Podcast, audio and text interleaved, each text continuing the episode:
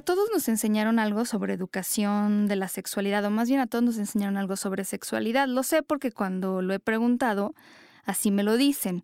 Sin embargo, cuando les he preguntado si esto les ha servido mucho, poco o nada, pues las respuestas han sido variadas y muchas han ido más en el no me ha servido tanto como me hubiera gustado. El día de hoy vamos a hablar de todas esas cosas que ustedes saben que tendrán que haber aprendido como parte de esta educación y que nunca les dijeron. Y también vamos a hablar de aquellas cosas que a lo mejor no saben que les hubiera convenido que les hubieran enseñado. Y pues hoy les vamos a platicar de todo esto. Quédense, esto es Sexópolis, se va a poner muy bueno.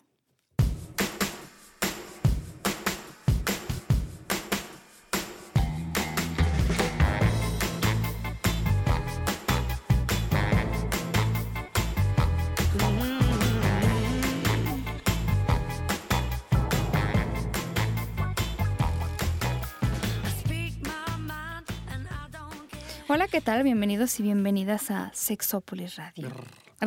Mi reina. Este, que estábamos un poco comentando a las familias. La verdad es que yo estoy, siempre de todo lo negativo sale algo positivo y creo que de este todo, del balance de toda esta estupidez, que por cierto no sé si se entienda, pero yo alguna vez leía a un autor que decía que estar en contra de la homosexualidad era estar como, como estar en contra de la lluvia.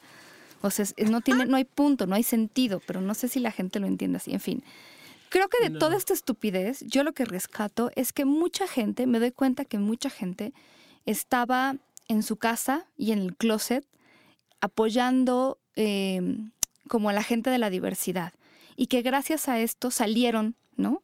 A, defender, que a lo mejor, a ver si me explico, son personas que, que en su vida diaria no tienen ningún problema con la gente de la diversidad o con la diversidad de las familias o lo que sea, pero a partir de eso pusieron esto, su eslogan en Facebook o, dijeron cosas. Es decir, muchas personas... Se atrevieron a hablar. Sí, se atrevieron a hablar, o porque además a lo mejor nunca habían dicho nada porque no había necesidad de decirlo, pero con toda esta estupidez, yo rescato que muchas personas han querido hablar del tema, ¿no? Incluso hasta con sus hijos, con sus familias. Y también me topé, por ejemplo, yo que creo que, no sé si lo he, salido del closet en esto, pero soy asidua a BuzzFeed, que, que es un sitio de internet que está en diferentes países. Pero en México, por ejemplo, hicieron un artículo sobre ejemplos de familias diversas, no siempre de la diversidad sexual como la entendemos, ¿no?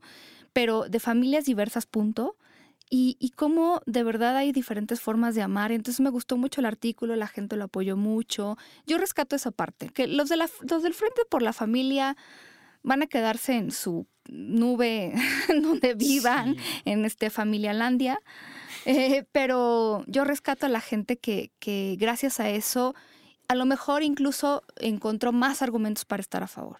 Eso, eso es justo lo que yo veía, ¿no? Esta parte del, encontrar y darse la, oportunidad de justificar, a ver, lo que están proponiendo de dónde sale. Claro. Porque yo lo que encontraba mucho en redes, dentro de todas las cosas en contra, encontraba muchos artículos muy interesantes, algunos sí con, términos un tanto valorativos, pero todos en apoyo claro, claro. a que no existe un, un solo tipo de familia. ¿No? Es que además hay que abrir los ojos para ver, de verdad. Por favor, o sea, el, el, hecho de, de, mantener los argumentos que presentaban eh, este, este frente eh, los, los, dejaron tanto en tela de juicio que la gente investigó, que la gente se, se orilló a, ver qué dicen en otros lados, en otros países, cómo hay investigación, qué no hay de investigación, qué hay escrito, qué no hay escrito, y gente que se atrevió a escribir, muy cierto, gente que se atrevió a publicar otras, otras investigaciones de otros lugares, y que bueno, finalmente esto sirve para darnos cuenta que sí hay una división y que hay mucho por hacer en el trabajo de la enseñanza de la sexualidad.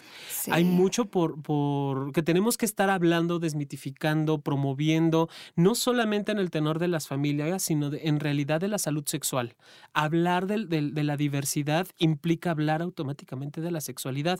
Y sobre todo en, este, en esta parte del género, el entendimiento de la diversidad en el género, que no es, físico, no, es, no es fijo, no es estático, va en constante movimiento de adelante para atrás y, estamos, como lo dicen las, las comadres y los compadres trans, estamos en una transición constante de un, eh, de un punto, de un polo a otro. Afortunadamente. sí, claro, no es algo fijo y se sigue hablando, eh, está muy en boga esta parte, ¿no? Incluso eh, hablando con otras colegas, se ha pedido mucho en la Sociedad Mexicana de Psicología que se aborde cómo, cómo tratar esta situación de la diversidad de las familias, cómo, cómo tocar el tema, cómo afrontarlo, cómo, cómo mediarlo, y no nada más en la familia, sino en todo lo que hay alrededor. Y bueno, la verdad es que deberíamos hacerlo aquí, porque aquí sí somos más expertos, porque no sé por qué se hacen tantas bolas, pero sí pues, deberíamos tocarlo aquí también y pues pregúntenos también si tienen dudas al respecto.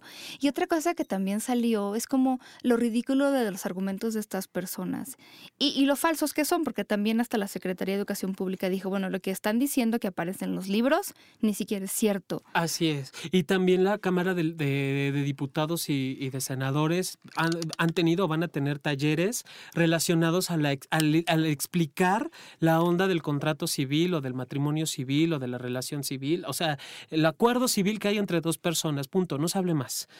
está muy bien. Yo creo que siempre va a haber gente muy, muy extraña, ¿no? Porque yo me acuerdo de haberle preguntado a muchos de mis colegas y amistades sobre esta marcha y me decían, es que yo creo que, bueno, pues es muy respetable que marchen. Y yo decía, fíjate que sí, me parece eso, siempre lo he pensado y también, fíjate que es muy extraño, pero yo jamás me plantearía hacer una marcha en contra de lo que ellos creen, por ejemplo. Es creo que la gran diferencia que hay entre estas personas y nosotros, que ellos marchan eh, no solo a favor de lo que creen, sino en contra de los que no están con ellos. Así y nosotros somos como los que pues tenemos. También están bienvenidos, o sea, es parte de la diversidad. Exacto, pero exacto. Entonces, no nadie de la gente que yo conozco se plantearía hacer una marcha en contra de lo que ellos creen. Es muy extraño todo esto. O en contra, por ejemplo, de, de, su religión, o en contra, vamos, no sé. Hasta eh, hay, hay, cada hashtag tan divertido, el, de la. No sé si lo viste, el hashtag de Lady. Lady Marcha, Lady no sé qué rollo. Era un chavo, es un chavo que se asume y se acepta como gay pero que está en contra del matrimonio, ¿no? Y él se va por esta parte de la adopción de niños por parte de dos personas del mismo género, del mismo sexo, y eso le genera de verdad, yo digo, a ver, papá, ¿de, qué lado estás, no? ¿De qué lado estás bateando? Porque estás en contra de tus propios derechos, si te quieres o no casar es tu decisión, pero no puedes decidir por los demás. pero... Por supuesto, le faltó que estuviéramos presentes y escuchar Sexópolis, Claro, Eso le faltó. es interesante, pero bueno, yo, yo sí siempre rescato estas cosas y me da un poco de risa, pero pero en fin, es muy, muy... Sí, mucha gente incluso cuando, cuando vio el, el como el panfleto, lo que sea de la marcha, decía, esto es broma, debe de ser una de esas bromas muy, muy negras, pero no, en realidad no lo era. Pero bueno, el día de hoy, justamente por eso creo que podríamos hablar un poco de todas estas cosas que nunca nos enseñaron en el ámbito de la sexualidad em, y que me parece que pues sí, que deberían enseñarnos. Algunas eh, las hemos hablado antes, em, digo, algunas las hemos incluso escrito, pero bueno, fíjate que eh, siempre hemos hablado de que el sexo es más que biología. Yo no sé si tú a lo mejor eh, que te dedicas como un poco más cercano a esta parte de la educación, si tú has visto algún cambio o mejoría en cómo se aborda la parte de la sexualidad.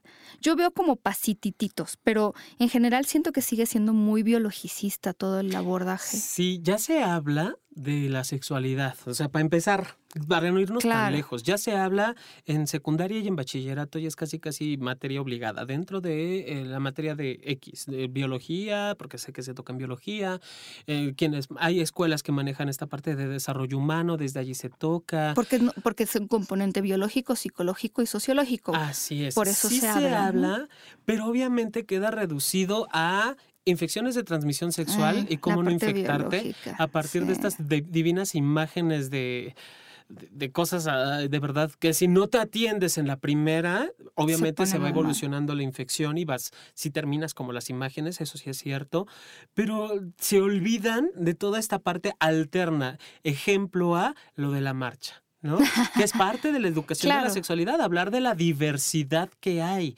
No, yo, yo cuando ya toco el tema diversidad, me, me, viene a la mente y a mucha gente a la vez hablar de LGBTTIH y las que se agreguen en la semana. Y no es solamente eso, hablar de diversidades, relaciones de pareja, relaciones de prácticas eróticas, la, la, la, posibilidad de yo solo o yo sola, o juguetes sexuales, o eh, Eso falta. Nunca se ha hablado del placer, nunca se habla del placer. ¿Cuánto hemos luchado por separar la parte de reproductiva, de la sexual, del placer? Y obviamente se sigue sin hablar del placer, porque además Mm, va, yo creo que para eso falta el, el, poder decir, em, deberíamos, no, hay gente que lo dice, eh, esta actriz que ahora em, estaba diciendo sobre cómo sería importante que a las niñas nos enseñaran a masturbarnos en la escuela. Sí, ya sé quién es, no me acuerdo el nombre de esta chica, pero sí habló precisamente de esto. digo, yo creo que ya tocar este tema es como también entrar en la intimidad. Se de llama las. Shailene Woodley, em, ella, sí. Y que, ah, Falta mucho para que hablemos de esto. Sí, obviamente, primero hay que se conozcan la cola, hija. O sea, para empezar, que se conozcan la vulva, que se conozcan el ano y no nada más las mujeres, que nos conozcamos debajo de los testículos nosotros, la zona anal, la rugosidad que hay. O sea, primero conocernos y ya luego masturbarnos. ¿Cómo voy a, cómo voy a propiciar placer? y además, si solo me enfoco en mis órganos sexuales, cuando tengo metros y metros y metros de piel, cuando tengo tantas sensaciones en más partes del cuerpo que en los órganos sexuales. Hablar, por eso hablamos de autoerotismo, ¿no? Y que no se toca en, en, la escuela, lo más que te dicen, y todavía eh, pulula es este mito de te salen pelos a la mano. Y a mí me encanta decir, claro que te salen pelos en la mano, yo aquí tengo. ¿No? Pero no es, es, aprender a, jugar con todo lo que hay y, y, enseñarnos o darnos pie de que sí existe. Claro. Hoy que les decía a los papás, porque salió una pregunta en, en, la escuela en la que trabajo, en el taller de padres, salió una pregunta de, este, ¿a qué edad empiezan mis hijos a tener, los niños a tener, los adolescentes a tener sexo? Uf. No, bueno, se fueron 14, 18, no, al principio 17, 18, luego bajaron a 14, 15, cuando ya las estadísticas están entre 12 y 13 años. Algunos, pero bueno, la media ha subido un poco, que también me parece positivo, ¿no? También decir, hay, ha habido cosas que han...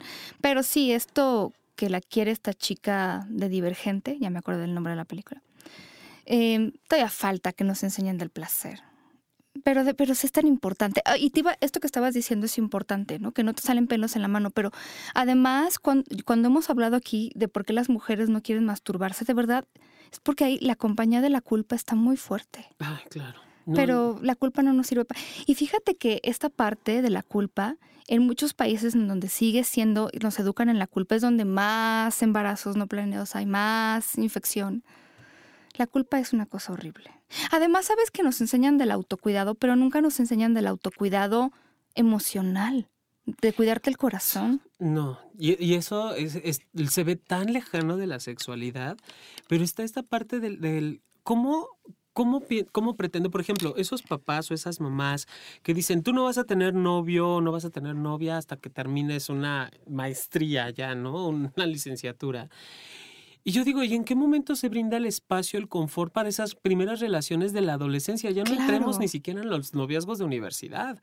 Quedémonos en las relaciones de la secundaria, el noviecito de manita sudada de la primaria, porque ya hay chavos y chavas que en sexto, quinto, cuarto ya tienen sus primeras experiencias, si bien no son este, del todo como lo entendemos nosotros en, en, relación de pareja, ya se están vinculando desde allí, desde esta parte afectiva.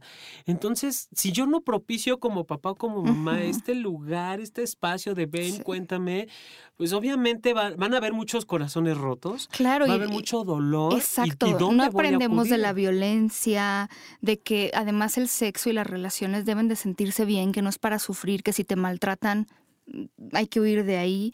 Y también, por ejemplo, cuántas veces nos hablan de lo que tú decías de las infecciones de transmisión sexual, pero nunca de la salud sexualmente transmisible, en tono positivo. Si yo soy saludable yo me cuido, te estoy cuidando a ti como pareja, como amigo erótico o lo que sea, ¿no? O sea, hablemos de la salud sexualmente transmisible.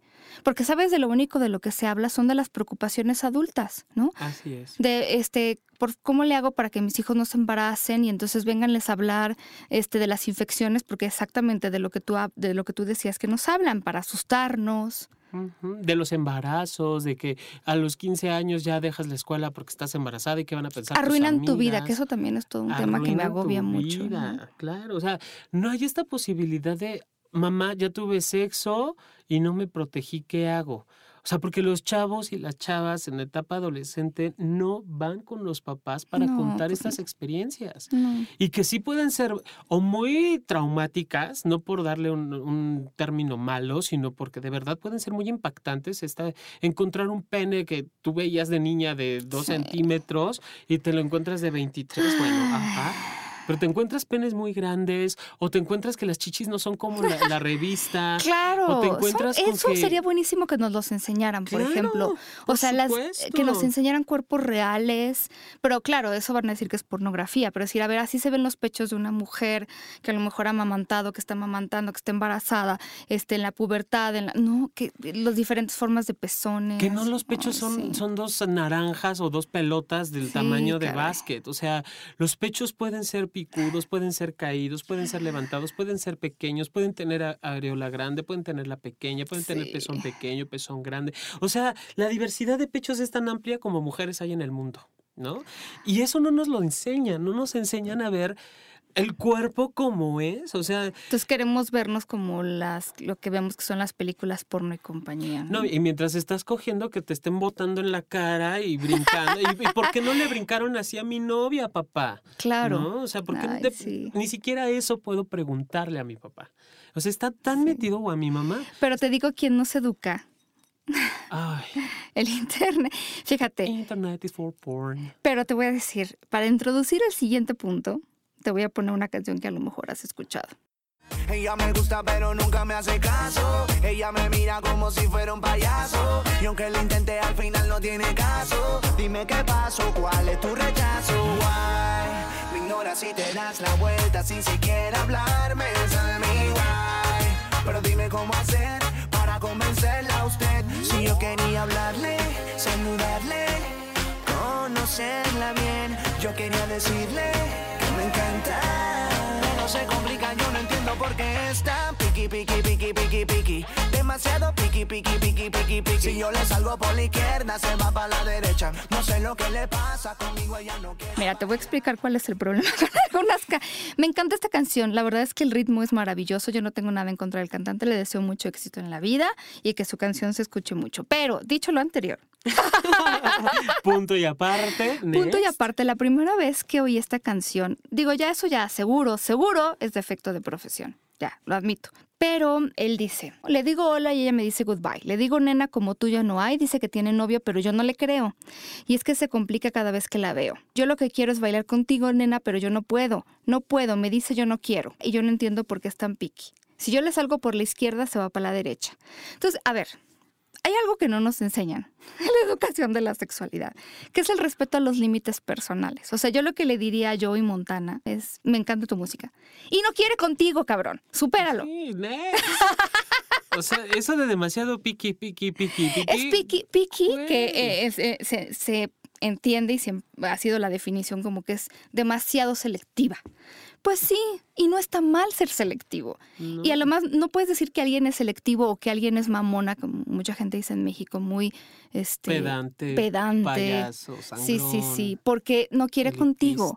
O sea, si te está diciendo que no, no es para que tú le insistas. Es que, a ver, esto todo es todo un aparato ahí del asunto que es de verdad un poco algo que nos enseñan. Nos enseñan, por lo menos a mí me enseñaban esto de que los hombres llegan hasta que las mujeres quieren. Entonces a nosotros nos ponen la responsabilidad y a ustedes los ponen como idiotas que no se saben controlar y a nosotros como el freno que tenemos que ser siempre cuando en realidad nosotros también queremos soltar el freno. Y entonces nos ponen en esta situación bien incómoda en donde las mujeres deciden, ¿no? Nos, nos, nos dicen que las mujeres decidimos y a los hombres les dicen lo que tienes que hacer es convencerla porque un no es un sí disfrazado. Y entonces hay que insistirle a la mujer. Y entonces a nosotros también nos enseñan a no dar el sí tan fácil y, a decir primero que no y a mostrarnos como no accesibles. Entonces nos enseñan más bien a un juego bien enfermo. bien enfermo. Mientras unos están en casa, las otras negándose a, ser casadas. Entonces, son tantos dobles mensajes en doble vía, de ida y vuelta, de va y viene. Y mira, algo, algo bien chistoso, Pau. Cuando somos niños, las primeras, la de las primeras palabras que aprendemos a decir es no, por lo corto que es y por el significado. Porque además, el, el bebé quiere agarrar vaso, no. ¿Quiere tocarse? No. ¿Quiere sentarse? No. ¿Quiere correr? No. ¿Quiere jugar? No. Constantemente la palabra no aparece dentro de su Sí. educación. Pero ya cuando somos adultos, a partir precisamente de todos estos dobles mensajes, lo más difícil que aprendemos a decir es no. Claro. Y entonces tú le dices a alguien, oye, no seas malo, llévame a mi casa y luego eh, me llevas de compras y me prestas lana, ¿no? Y ya luego te vas a la tuya. Este, sí, claro. Aunque yo tenga mi vida, pero ¿cómo te voy a decir que Claro, no? ¿cómo te voy a decir que no, que tú quieres sexo si, si me estás insistiendo? ¿Cómo te voy a decir que no cuando ya me pagaste la cena? ¿O cómo te voy a decir que sí cuando en realidad lo que quiero, o sea, yo quiero decirte que sí, pero tengo que decir que no porque si te digo que sí me voy a ver muy fácil o me voy a ver interesado. Entonces, no sé, es, es un juego que nadie entiende. O ya en el matrimonio, Pau, esto de, de, ¿cómo te digo que no quiero ya tener sexo contigo también? Exacto. O sea, eh, ya no quiero. Porque ya no me atraes, porque ya no me gustas, porque ya no Ya no siento estar atracción, aquí. ya no me siento a gusto, pero no puedo decirte que no. Tengo la obligación de cumplir y ser la, la, la dama en la, en la calle y la puta en la cama. No sabemos Entonces- poner límites y eso es, como tú dices, lo más difícil que, a lo que nos enfrentamos en todo y en la parte de la sexualidad no se diga. Y entonces no sabemos cómo decirle que no. Ya les he dicho muchas veces esta parte, o Jonathan y yo las lo hemos tocado mucho, muchas veces, esto de cómo le hago para que ella quiera, o no, O, no hay manera, de verdad. O sea, aquí es entender que todo mundo tiene sus propios límites, que no tiene nada de malo decir que sí y que no tiene nada de malo decir que no. Porque eso me lleva al siguiente punto. Algo que no nos enseñan, y yo diría que al contrario, nos enseñan de manera a veces muy velada, a veces muy, muy descarada, pero nos enseñan que nuestro valor como personas está puesto en el número de relaciones sexuales que tengamos, el momento en el que decidimos tenerlas y todo lo que va acompañado. Eh, a los hombres es como te doy una medalla entre más relaciones sexuales tengas, entre más rápido pierdas tu virginidad. Y a las mujeres te doy una medalla entre más difícil te hagas o, o a lo mejor entre, después de un momento o en algún momento de la vida, entre más relaciones, entre más conquistas, entre menos conquistas. Entonces ponemos nuestro valor como persona en esto. O sea, yo todavía me acuerdo, por ejemplo, es, y diría que a lo mejor es el ejemplo más típico, este asunto de la virginidad. A las mujeres nos dicen, valemos por virginidad. Yo me acuerdo perfecto que tenía un libro en la, en la creo que secundaria. En la secundaria, sí. Y, digo, desde ese entonces me parecía absolutamente así, ah, increíblemente estúpido, pero daban el ejemplo en el libro de cómo eh, si tú no llegabas virgen al matrimonio era como entregar un regalo incompleto. Decía, era, es como entregar a, eh, no sé, una computadora sin bocinas o una cosa impresionante con su ejemplo. Pero, eh, o una computadora sin cargador, ¿no? Eh, un teléfono sin batería. Y yo decía, de verdad, esto es increíble que nos hagan. Y todo nuestro valor como mujeres mu- durante mucho tiempo de nuestra vida está en esa virginidad. Y no Sí. nos enseñan que nuestro valor como persona no está puesto en lo que hagamos o dejemos de hacer en el sexo. En cuántos orgasmos tengamos. Y los hombres va- van al, al- al sentido opuesto, Claro. precisamente, ¿no? Al otro, al otro lado. O sea, nosotros y a los 15 años, y me enteré en, en varias ocasiones de, muchas, de muchos chavos, todavía de mi edad, de mi generación, no sé más recientes, pero todavía en mi generación era, llega hasta los 15, así como a ella se le hace la fiesta de, de carnicería para que ya, ya está lista para el mundo, a las chicas, a La los 15, hombres era de, ya tienes 15, te vamos a estrenar. ¿Y con quién? Con una puta. Era, era el término, era la palabra. Para que ya tengas tu medalla de que ya perdiste de que ya perdiste la virginidad. que ya estás listo y, y aquellos hombres que se resistían o que se negaban, bueno, la cantidad de etiquetas impresionantes. O sea, el, para empezar, esta, eh, lo que hablábamos hace unos programas de la, de la preferencia de la asexualidad. Las personas que son Claro. asexuales, que, que no quieren tener, que no quieren experimentar, que no quieren vivir. Ahora vamos a incluir a las familias por el frente a la diversidad. Los varones que quieren Por conservarse supuesto. en, en sin tener sexo, sin tener no sé si, por práctica erótica al matrimonio, ya no. A muchos hombres homosexuales les dicen como de, casi casi te doy permiso de ser homosexual si ya te has acostado con una mujer y ya has probado. Ah, No, es horrible eso. Sí, y, y o, la, o, a la mujer homosexual de yo te voy a hacer mujercita, Claro, vamos a tener sexo. Te falta probar un buen que- hombre. Pero además, ¿cuántas terapias no están en tratar de trabajar este asunto de ya, yo no valgo por el sexo que he tenido o no he tenido? Pero, por ejemplo, en esta sociedad alguien que se, se dedique al trabajo sexual vale menos. ¿Por qué? Porque se dedica a eso. Entonces, nuestro valor como personas está puesto en eso. Y luego, de verdad, no es tan fácil de quitarte esta idea. O sea, cargas con la culpa, con la ansiedad, y no saben la cantidad de cosas que esto provoca. Y solo porque pensamos que valemos como personas con respecto a... En fin. Sí, y que la, vaya, este sello de oro, esta garantía, que tampoco es garantía de absolutamente nada, porque es, es en donde pierde, y no sé si eso lo, lo trabajas o lo, o lo mencionas acerca de las situaciones de fidelidad e infidelidad, Claro. que tampoco nos lo enseñan. O sea, Nunca. No nos enseñan a vivir en pareja, punto. no, eh, punto, sí. Porque esta parte de, que te decía de la fidelidad y la infidelidad queda tan ambigua, porque lo que puede ser fidelidad para ti, para mí no lo es, porque podemos escribirnos por mail y no hay problema, pero puedes, eh, si, si ya te mando una fotografía, entonces ya arde Troya, o puede que lo saludes en la mejilla, pero nunca en los labios. O sea, es como una serie de ideas que, que se permiten y que no se permiten. Hace unos días contestaba un, un test que decía qué tan infiel eres. Yo ya sabía mi resultado, obviamente. Yo no, yo no encajo en términos de fidelidad, pero por nada. No, nadie. Pero dije, ah, vamos a ver qué, cómo está escrito. Y el- los primeros lugares era muchas felicidades, eres una persona Ah, 100% felicidades. fiable. Ok, Sí. felicidades. mm, Eres una Valor, valor, de 100% nuevo valor, Qué bueno que, que- que tienes, que No. percibes así las relaciones de pareja. El de en medio era. eh, sabemos que a veces puedes tener un derrapón, pero lo mejor es que te contengas en esta sociedad. Las relaciones de pareja valen tanto. ¿no? y cuando me tocó mi turno dije, ay, a ver, quiero ver qué dicen de mí. Eres Fíjate terrible. que, que no. Algo que me gustó con lo que empezaron fue de. Hay sociedades en donde las relaciones con varias parejas Claro. son válidas y permitidas. Por supuesto. Si estás en esa sociedad, vas por buen camino. Pero si no, recuerda que la traición puede lastimar a la otra persona. Por supuesto que lastima. Entonces yo dije, wow. O sea, dentro de todas las burradas bien, que claro. podían haber dicho, dije, no, no dejaron para nada en mal a las personas que, que no nos consideramos monógamas, que no nos consideramos de ser de una sola pareja. Y deja abierta la posibilidad y además enmarca, no todas las personas están preparadas para la traición. Claro. Y creo que sí, porque una característica de la infidelidad es la traición Sí. que tiene que ver con el rompimiento de acuerdos, que es algo de lo que hemos hablado en muchísimas ocasiones. Entonces, esos son de los pasitos que ya se están dando y que y en dónde lo vi en internet. No, claro, eh, pero es, es este asunto de, de entender, por ejemplo, nos dicen o vemos en las películas, y fueron felices para siempre, pero también como si eso nos fuera a quitar de repente todos los problemas, la ansiedad y las inseguridades con respecto a nuestro propio cuerpo y a la pareja, eh, que es felicidad, ¿no? O sea, la idea de que como felicidad...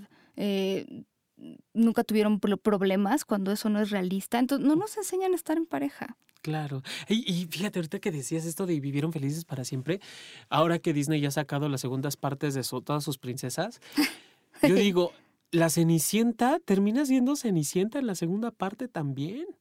Wow. Termina vestida igual que en la primera. Termina siendo la gata, por darle Wow. algún título, sin ser despectivo ni peyorativo, pero termina siendo la gata. Entonces, a ver, por mucho que haya llegado sufrido para el final feliz y vivieron felices Sí. para siempre, después de la boda, las cosas siguen en la misma línea, no cambian. Para que pueda existir un cambio de todas estas circunstancias, tiene que haber un cambio de actitud. Claro. Y eso depende de la persona. En este caso, la Cenicienta tuvo que haber evolucionado de ser la gata a creerse ser la reina del reino. Exactamente. ¿no? Sí, sí, sí. Y cambiar de costumbres y Por hacer una serie de cosas que... Pero eso no, eso no es en la vida real. Ella, la, la Cenicienta tuvo que haber ido a terapia antes de, de que pasara todas estas cosas.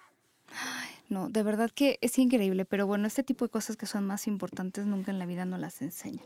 Tampoco No. nos enseñan, hablando de amor, la diferencia entre limeranza y amor, porque hay una gran diferencia y cuando nosotros en la sexología decimos no te cases enamorado, justamente de lo que estamos hablando es de eso, de que la limeranza, y ya lo hemos hablado, es como esta etapa de enamoramiento en la que estamos completamente enfocados en la otra persona, la idealizamos, sentimos que no tiene y, la verdad es que esa, esa etapa pasa, sí es una etapa muy bonita porque hay muchos neurotransmisores de, que nos hacen muy felices, pero, pero eso, eso cambia, eso pasa, eso se termina y no nos enseñan tampoco eso. Entonces creo que también ha notado ahí la diferencia entre enamoramiento o limeranza, que es la palabra más bien como más científica, y el amor. Y que cuando, ah, esa es otra, te obligan o, socialmente está aceptado que en plena limeranza te cases. No, no a los tres meses de noviazgo pero sí al año. Fíjate que mm, quiero ahora platicar un poco con este, más bien quiero, quiero platicar y citar a una colega nuestra que, y a la que le mandamos saludos, ya le hemos citado antes, Roberta Medina, pero uh. ella estaba platicando con un grupo de mujeres porque una de ellas le decía em, sobre cómo no se sentía emocionada de casarse con su novio, ¿no? Entonces decía, yo no tengo dudas sobre casarme con mi novio porque eh, no me siento como totalmente emocionada, no me siento así gritando de felicidad, ¿no? Y entonces algo que platicaba Roberta que me parece muy atinado es, le preguntaba, bueno, ¿cuánto tiempo tienes con tu novio? No, bueno, que siete años. Pues mira, el momento de, de, emoción más intensa ya pasó. O sea, desde luego te emociona mm, a lo mejor la boda, no sé. La fiesta. Pero la fiesta, pero ese momento de intensidad, porque ella se comparaba con una amiga suya que tenía tres meses con el novio y estaba muy emocionada con la posibilidad de casarse, sí, pero ella está en otra etapa. Entonces lo que vemos en las películas es, si no estás en ese momento emocionada a morir, no te cases. La verdad es que todo lo que pasó en esa relación en cuanto a emoción, intensidad, ya pasó. Y ahora seguramente vas a estar emocionada, pero no al nivel de un enamoramiento. Entonces, eh, eso no significa que no ames a la persona. Eh, el estar emocionada como en las películas pasa en las películas, pero no necesariamente en la vida real. O sea, ya le conoces todo a esa persona también. O sea, ya hay un, un, tema de mucha confianza, pero también de mucho conocimiento. Entonces, híjole, es muy difícil eh, querer que nuestra relación suceda como otras relaciones o como lo que vemos en las películas. Es que esta parte de, la presión social o la proyección social, híjole, es demasiada. Y si ya vives en pareja, las tías, por dar algún título, siguen de, ¿y cuándo te casas? Ya vives con él, pero ¿cuándo te casas? ¿No? Y, seguro iba a llegar la boda y, y, no piensan tener hijos, aunque sea un perro, ¿no? Aunque sea un gato. Así de, a ver, no, güey. O sea, eso, eso tampoco nos lo enseñan. Sí. A, respeta. Yo no me voy a ir con la pareja, es con las tías. A ver, respeta. La vivencia y la experiencia de la sexualidad de cada persona en pareja o solitario es eso, decisión de la persona. No es para que nos podamos meter. Si la persona en cuestión o la pareja pide algún consejo o alguna orientación, entonces sí, tendrás la puerta abierta para dar tu consejo, tu opinión, lo que decidas. Pero si la pareja o la persona no lo habla, no lo abre, lo mejor es quedarnos con el comentario. claro. Sí, por favor. Sí, por favor, no hay nada, si no tienes nada lindo que decir, no digas nada. Otra cosa que no, eh, pues que no nos enseñan en esta parte del de la educación de la sexualidad, antes llamada educación sexual, pero es más que solo la educación del sexo, es que en realidad todo es sexo y todo es igualmente importante, porque de nuevo, en esta idea de lo que nos importa a los adultos es como no tenga relaciones sexuales, pero se nos olvida hablar, pues ya hablamos de la masturbación, de los tocamientos, de las caricias. Y a mí, por ejemplo, cuando hablo de esta educación desde la virginidad y no tener relaciones sexuales hasta el matrimonio, yo diría que esa es como la gran... Em, crítica que yo tengo como este tipo de educación, que se centra demasiado en el asunto de la genitalización de la sexualidad y no te dicen, bueno, o sea, más bien les dicen no tenga relaciones sexuales refiriéndose a, penetración vaginal, ¿no? Que es lo que les preocupa del embarazo, y no les hablan de hay otras formas de tocarse, porque muchas veces en esta educación muy conservadora también eso está mal visto. Y entonces, pues los dejan sin nada. Sí, y que luego el día de la, de la boda. Ah, claro, ¿por dónde? claro. O sea, allí ya No, tienes que saber por dónde meterla, cuánto tiempo durar, en dónde venirte. Ser un león en la cama y una tigresa y... Y es donde ver, este, me ha tocado, me he enterado de mujeres que en esa primera relación sexual se han lastimado el meato urinario.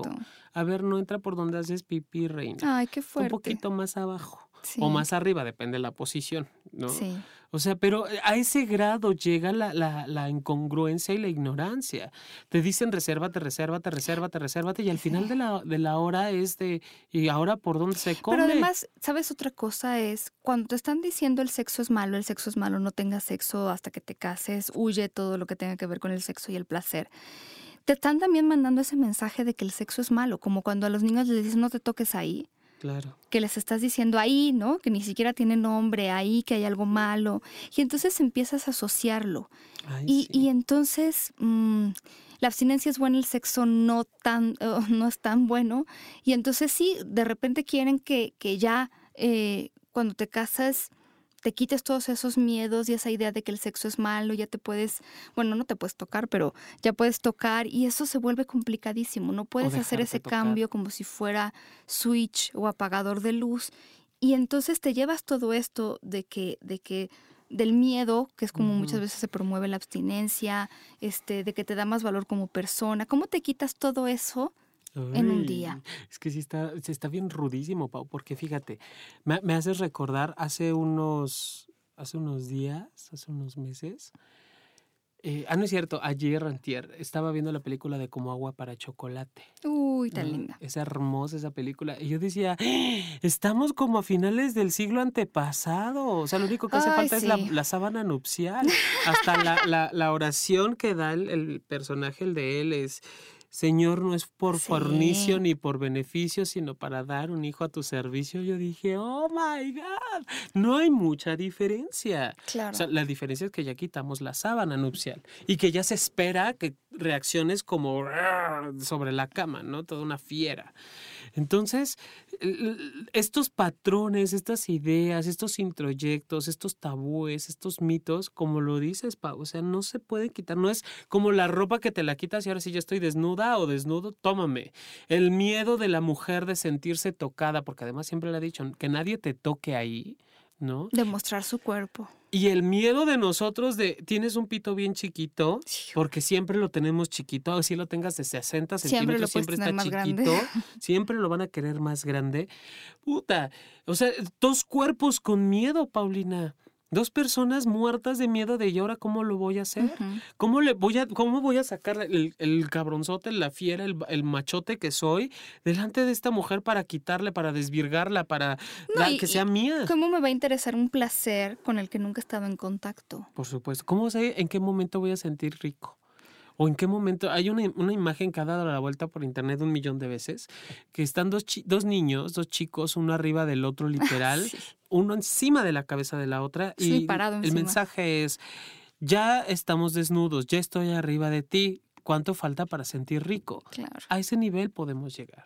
Y eso no nos Sí. enseñan. No nos enseñan qué va a pasar en esa primera noche, sin llamarle matrimonio, sin llamarle nada. ¿Qué va a pasar esa primera, o en ese momento, no puede ser de noche, puede ser de día, en cualquier hora. ¿Qué va a pasar? ¿Qué tendrías que hacer? ¿Cómo tendrías que reaccionar? Si tú quieres, si no quieres, porque esto, esto que veníamos hablando al principio del programa, ¿no? Si estoy preparada, si estoy listo, si me gustaría, si quiero contigo. O sea, eso no nos lo dan, no nos los enseñan, sumándole Sí. los mitos que hay alrededor. Y fíjate que algo que, que todavía tendríamos que aprender es que el placer se da en muchas formas. O sea, hay para quienes el placer está en poder tocar, en poder besar, en poder acariciar. Hay para quienes el placer está en tener 10 orgasmos y hay gente que para el, plas- el placer está en tener uno.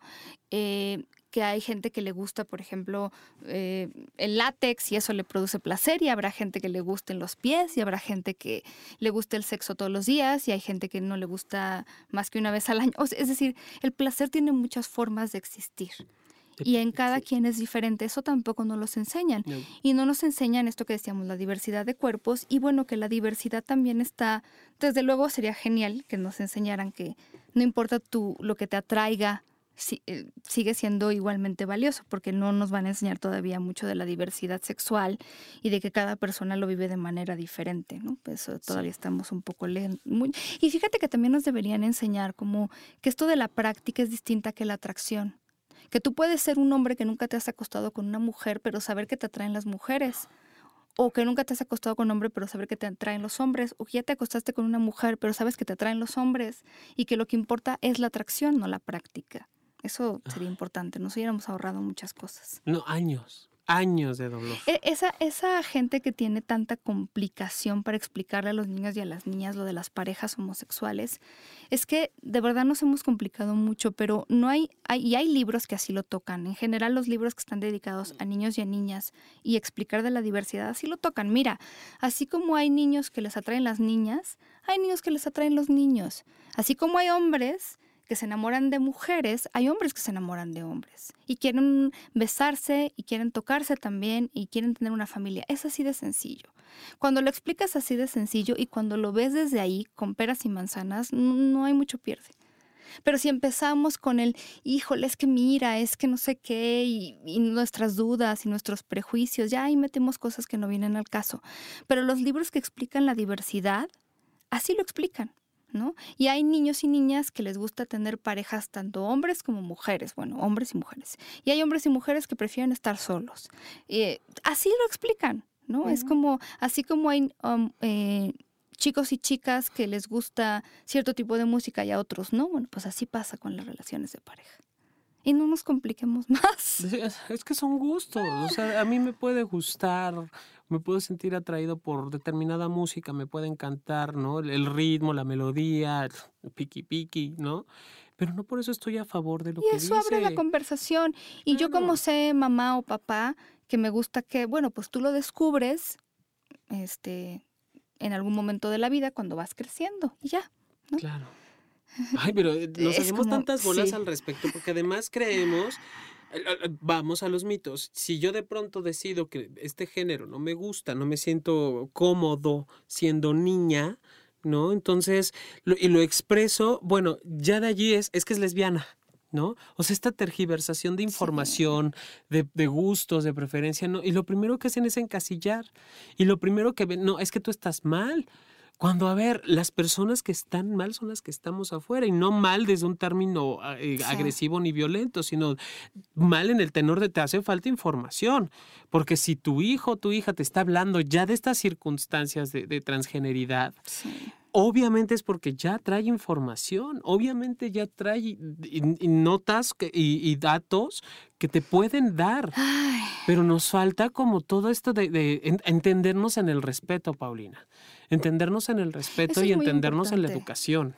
Cuando tú también enseñas respeto, eso es algo que toca de manera muy importante la sexualidad. A mí, por ejemplo, hablando esto que decíamos del frente de las familias que mm, no sé cómo se llama, igual es el nombre oficial, pero el punto es que cuando yo veo, por ejemplo, esta gente marchando, eh, creo que lo, de las primeras cosas que se me viene a la mente es cómo estas personas eh, seguramente están en contacto con, chicos y chicas, adolescentes, o tienen hijos adolescentes o niños, y el mensaje también que les están mandando. O sea, si yo soy un niño o niña o adolescente, em, que a lo mejor eh, pienso, siento que soy bisexual, que soy gay, que soy asexual, y de repente tengo una familia que está hablando tan mal que, y, y está tan en contra que va y marcha, la verdad es que el mensaje que me están mandando no saben lo cargado de complicaciones que está. Porque entonces yo soy una niña en la adolescencia que estoy viendo que mi familia repudia a la gente gay, no quiere que exista, ¿no? Porque así marchaban en contra de la homosexualidad, eh, no quieren que yo forme una familia y entonces si yo soy gay, ¿cómo le hago? Porque no hay mucho a dónde ir, soy lo que soy, entonces eh, estoy entendiendo que mi familia nunca me va a aceptar, que mi familia nunca me va a querer, eh, que nunca voy a estar bien. Es un mensaje muy, usted no tiene una idea de lo fuerte que es, porque además yo que trabajé tanto tiempo en el activismo, muchas familias, muchos padres y madres lo dicen tal cual. Yo preferiría que tú fueras narcotraficante, asesino en serie, este, lo que tú quieras, excepto una persona homosexual. Y entonces cuando lo, se lo dicen tal cual, que ocurre mucho a, gente muy joven, lo, que escuchas es, ni siquiera le tengo palabras para expresarle lo fuerte que puede ser escuchar esto de las personas que para ti representan tanto.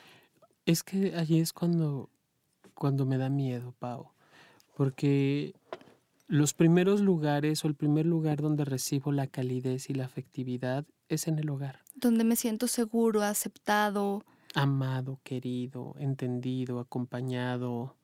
Y es el primer lugar que me cierra las puertas a dónde voy a parar. Yo lo que al suicidio, que es algo que nosotros ahora estamos tratando de, o sea, repunteó eh, en este sentido el suicidio en adolescentes de la diversidad.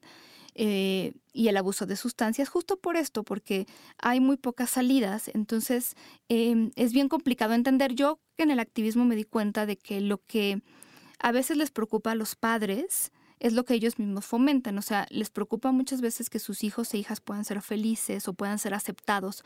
Pero cuando, como dice Jonathan, en el primer lugar donde tú deberías tener aceptación, que es tu casa, no te aceptan, es muy complicado que tú te sientas bien afuera. Al final del día, para una persona en, esta edad, en ese momento y en esa situación, lo más importante es la aceptación de las personas más cercanas. Si yo me siento aceptada, sobre todo porque yo trabajé con mujeres, por mi mamá y mi papá, si yo me siento fortalecida y apoyada por mi familia y la gente cercana, cuando vaya afuera, no me va a importar tanto si alguien me ve feo, porque las personas que realmente me importan me están apoyando. Pero si yo siento que las personas a las que realmente les debería importar mi felicidad me, me rechazan o consideran que yo estoy mal o soy una aberración, bueno, pues ya empezamos mal.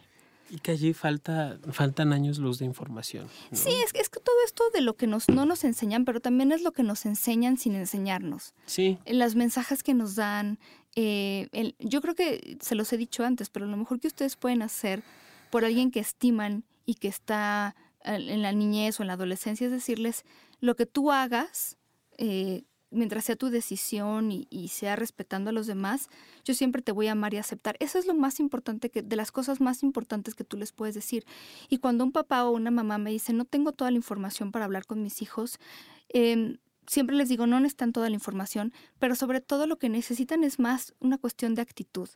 Es más importante que yo, que yo le diga a mi hijo, a mi hija, te voy a querer siempre y te voy a aceptar siempre. Eh, lo que, o sea, seas gay, seas hetero, seas bi, te voy a aceptar y querer siempre, puede ser más importante que, el, que yo les hable del punto G, ¿no? O sea, de verdad les puedo hablar del punto G, pero a nivel de lo que se queda en conciencia y casi, casi, mm, para decirlo más cursi, en el corazón, es eso, es esa información. Puede, puede ser mucho más relevante en un momento determinado que, todo esto, ¿no? De, de, la información técnica, a lo mejor de la sexualidad. Y eso es lo que menos se habla.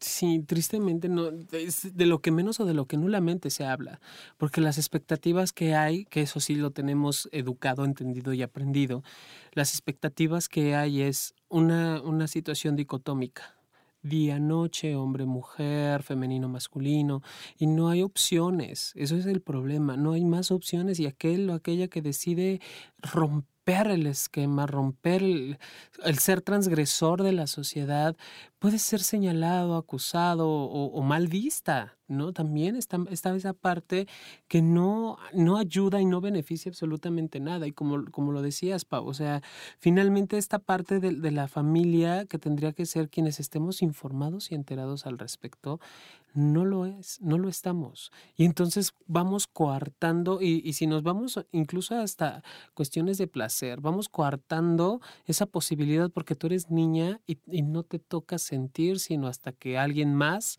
te haga sentir. ¿no? Ah, y si tú eres niño, bueno, te toca tocar a todas las que quieras porque en algún momento una va a querer. ¿No? Y si no, Te insistes. toca convencer, exactamente. Insistes, insistes. Y, y ya no dejan a los hombres sentirse conquistados y ya no dejan a las mujeres tomar la iniciativa. Porque estamos mal, o sea, eh, estamos mal vistos los que No, hacemos y eso. hablábamos el otro día, pueden pasar los años y eso no se borra, ¿no? Puede quedarse ahí para siempre, para siempre, Tristemente. tristemente. Y no decimos para siempre con mucha frecuencia aquí. Entonces, No, pero vamos, o sea, tú puedes a lo mejor ya ser una persona adulta y tener como estas mismas dudas sobre la sexualidad, porque si no te atreves a preguntarlas y averiguar, no sales. O sea, eso es otra cosa que no nos enseñan, que está bien tener dudas, que todos podemos tener dudas y que es importante preguntarlas. Platíquenlo con un especialista, con el médico, o vayan a terapia, terapia sexológica. O sea, hasta yo tengo, siempre tengo dudas y eso es lo que a mí me mantiene viva en este trabajo y en la investigación. Si yo no tuviera dudas, pues ¿para qué hago investigación? No tengo Claro. curiosidad por saber nada.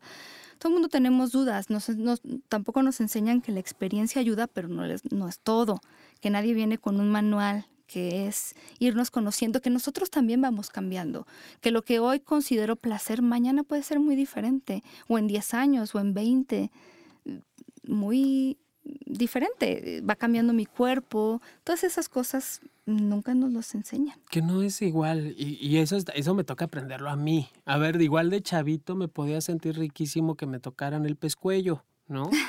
Ahora puedo experimentar otras cosas y otras formas. Y quizá lo que me daba placer, pues sí, está chido, pero hay otras más. Al contrario, yo creo que lo que nos enseñan es que lo que sentías cuando eras joven y, y la cantidad de relaciones sexuales que tenías es lo que debe de ser siempre, porque lo que se valora en esta sociedad es la juventud. Ay, qué triste. Pero la juventud también entre comillas, porque si tienes, si no has terminado la licenciatura o la carrera y no te has casado, no puedes vivir tu sexualidad. Ah, claro. O sea, la puedes Así vivir me lo decía después un de maestro, casarte. ¿sabes? Decía que decía que era algo que solo los papás podían vivir porque este pues era una recompensa por todo lo que les tocaba trabajar y Ay, no, no, Dios mío. algo que y, se habían y ganado. échale, que te casas onda 23, 24, 25 años y se te acaba el 20 a los 40. Porque Sí. acuérdate de aquel libro que hablamos una vez de el en el ocaso de tu vida. Horrible. No manches, o sea, nada más te dejan 15 años de disfrute y los 20, los 25 previos y los 30, 40 posteriores, ¿qué? O sea, nos están dejando nuestra sexualidad reducida a una juventud también, cuando además tienes toda la presión del trabajo, ¿no? A esta edad muy productiva y, que, que a veces ni ganas te dan de coger, pero tienes que cumplir socialmente, ¿no? Tien- Tienes que ser macho, macho cumplidor con la mujer. ¡Ah! No, de verdad. Y miren, yo que tuve que toda esta educación cabeza. represora sobre vivir, si de esta se sale, se sale, ¿no? Otra cosa que no nos enseñan es que te arrepientes más de lo que no haces. Es la verdad. Sí. A lo largo de la vida, acuérdense que alguna vez les platiqué de esta investigación en donde ya le preguntábamos así tal cual a los hombres y a las mujeres cuestiones amorosas y sexuales, ¿no? Alguna vez nos acercaron a alguien que querían, eh, alguna vez nos dijeron te quiero, alguna vez no tuvieron esa relación sexual que les hubiera gustado, o no se dieron permiso de hacer esto o lo otro y se arrepienten. Entonces, pues Hazlo. no está de más plantearnos, sobre todo el por qué y para qué hago las cosas, porque si es porque yo siento que es lo que se espera de mí, debo de hacerlo o no hacerlo, pues yo creo que vamos, o sea, el miedo así para como factor para determinante para decidir sobre mi cuerpo y mi sexualidad nunca ha sido buen consejero. Mm, mm. Si es una decisión mía, Ni la a culpa. partir ni- de mí, de que yo lo quiero, de que lo, lo he decidido así, es bien válido. Pero Sí. no nos enseñan a validarnos tampoco, Paulina. No me Exacto. enseñan a, a- a- a- a recompensar lo que pienso y lo que Exacto, siento. qué importante es eso. Exacto. O sea, yo estoy bien o yo estoy mal. Si esto no me está haciendo sentir bien, si me estoy sintiendo usado, me estoy sintiendo abusada, es real lo que estoy sintiendo. Claro. ¿Qué voy a hacer al respecto? O si esto se siente bien, ¿no? Y, y estoy haciendo algo respetando todos los derechos ajenos, está bien. Claro. En general, esos deberían enseñarlos también. Nos enseñan a callar esta voz interior que nos dice alerta, ¿no? Que nos habla, es una sabiduría cañona. Hasta que se calla, ¿eh? Porque esto se termina callando. Si tú callas esa voz el suficiente número de veces, esa voz se acaba diluyendo o acaba siendo muy, muy quieta y entonces ya ni siquiera la escuchas. La callas tanto que ya desaparece, ¿no? Oh Dios, oh Dios. No, es que esta, esa parte sí está bien ruda, porque entonces, ¿cómo fregados me contacto conmigo? ¿Cómo fregados empiezo a saber si lo que estoy haciendo es lo adecuado para mí? Si queda tan sesgado a la necesidad del otro.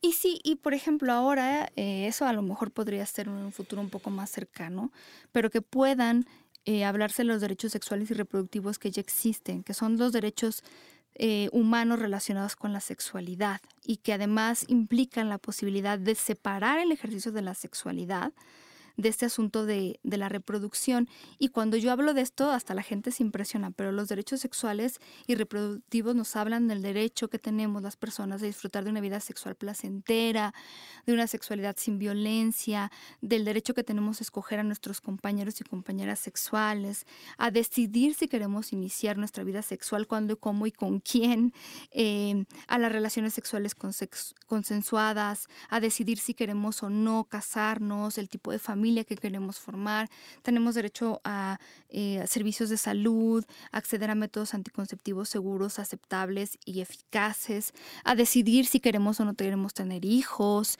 eh, cuántos como ¿no? el derecho a la expresión libre de nuestra sexualidad y preferencias, eh, a protegernos también de las infecciones y de los embarazos. Son muchos nuestros derechos, entonces siempre nos hablan de lo que tenemos o no tenemos que hacer y poco nos hablan de las cosas a las que tenemos derecho. Entonces nos hablan más, como decíamos, en el ámbito negativo de la sexualidad y no en el positivo. Por eso hay que aprender desde niños. Fíjate, sí, y que no nos dan esa cartilla de los derechos sexuales que, valga el paréntesis, están basados en los derechos humanos internacionales respaldados por la ONU y también están muy bien revisados. Y es derecho desde el que está en el vientre, desde el que está por nacer, hasta más allá de la muerte. Sí. O sea, tengo el derecho a vivir y expresar mi sexualidad como mejor me apetezca en el momento que yo quiera hacerlo. Sí, y si ustedes no sienten que están como en el momento mm, que quieren ayuda para poder explicar cuestiones sobre sexualidad, acérquense a expertos. Yo les quiero platicar, bueno, esto es más como de John, pero, em, pero sí, o sea, vayan eh, a, a, talleres, por ejemplo, Sí Salud Integral tiene uno que se llama Reconociendo la Sexualidad en mis hijos. ¿Verdad? Que empieza el... Empezamos este viernes, hay que, quedan pocos lugares, inscríbete este viernes 20, ¿qué? 24 de septiembre. 23 de 23 septiembre, de septiembre, pero va secuenciado, es un taller al mes, el de 8 y media a 12 y media, por aquello de las que quieren, tienen pequeños. Es precisamente para empezar a hablar de la sexualidad, educarnos en la sexualidad, hombres, mujeres, padres, madres, y aunque no tengas hijos, no está por demás entender los conceptos de tus alumnos, alumnas, o simplemente tienes, eres tío o tienes contacto siempre con los niños o niñas. Sí. Entonces, pues ven al taller, quedan muy pocos lugares, ya sabes, ponte en contacto con nosotros vía WhatsApp, digo, vía eh, eh, Twitter, estamos Twitter. como arroba sexología-sí uh -huh. o arroba sexólogo-yacu, que ese es el mío. Claro. El teléfono de Sí Salud Integral es 56017128. Lo repito, 56017128. Exactamente. Y bueno, pues eh, acérquense a eh, compartir sus dudas. También compártanos qué les hubiera gustado que ustedes les enseñaran sobre sexualidad, que les hubiera ahorrado algunos problemitas al respecto. Ay, sí. ¿No? Ay, visiten también, eh, bueno, dos visitas. Visiten, por favor, eh, nuestro canal de YouTube, Carolina González Jiménez, que es una sexóloga eh, médica, eh, que ha estado con nosotros en el programa y yo, hemos hecho tres videos sobre cuestiones de la sexualidad. El último habla sobre la masturbación femenina y mucho sobre lo que encontró ella en su estudio sobre masturbación femenina. Entonces, el canal se llama Las Sexólogas, entonces eh, si pueden véanlo, nos encantará que nos visiten, muchas gracias de antemano y visiten Estudio Cuarto del Fondo, estudiocuartofondo.com, que es donde grabamos para que chequen nuestras instalaciones. Entonces seguramente les va a parecer interesante esta visita. Eh, la verdad es que hay muchas cosas allá afuera que nos pueden ayudar a mejorar nuestra vida sexual, a mejorar nuestra vida en pareja o Sí. nuestra vida profesional y es importante que pues que lo hagamos. ¿no? Sí, ya desde ayer hay que empezar a investigar, hay que empezar a leer, hay que cultivarnos, entender que, que, la sexualidad no está escrita, no hay nada escrito literal, que me toca escribir mi propia experiencia sexual y eso sí está como, como muy, es muy importante empezar a hacerlo. Claro. Y nosotros nos escuchamos la próxima semana. Este, con mucho bueno, sabroso e interesante. Mientras les mandamos un beso con cariño y mucho amor. Otro de Jonathan, que es el mejor besador. Nos vemos pronto. Muchos saludos a Héctor, muchos saludos a Tijuana. Un beso.